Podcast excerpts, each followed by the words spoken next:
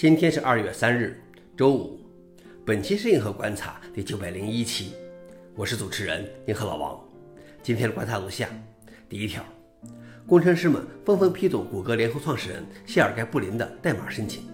为了应对 ChatGPT，谷歌的两位联合创始人回到谷歌工商对策。已经淡出公司日常管理的顶级富豪谢尔盖·布林提交了多年以来的第一个代码申请，以获得训练 Lambda 的数据。这是一对配置文件的两行修改。在他的用户名加入到代码中，几十名工程师回复了“我看行”，批准了这个请求。其中一些请求来自于该团队以外的工作人员，他们似乎只是渴望能够说他们给公司的联合创始人的代码做了审查批准。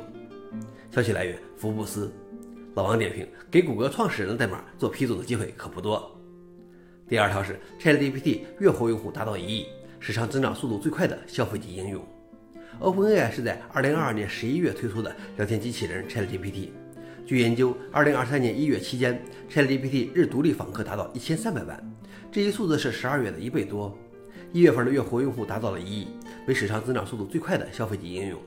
而 TikTok 达到一亿用户花了九个月时间，Instagram 花了两年半时间。分析师称，过去二十年没有一个互联网消费应用能以如此快的速度增长。消息来源：路透社。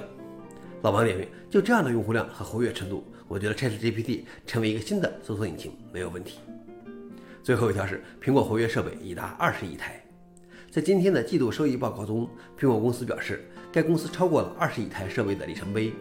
去年这个时候，苹果公司说达到了十八亿台活跃设备。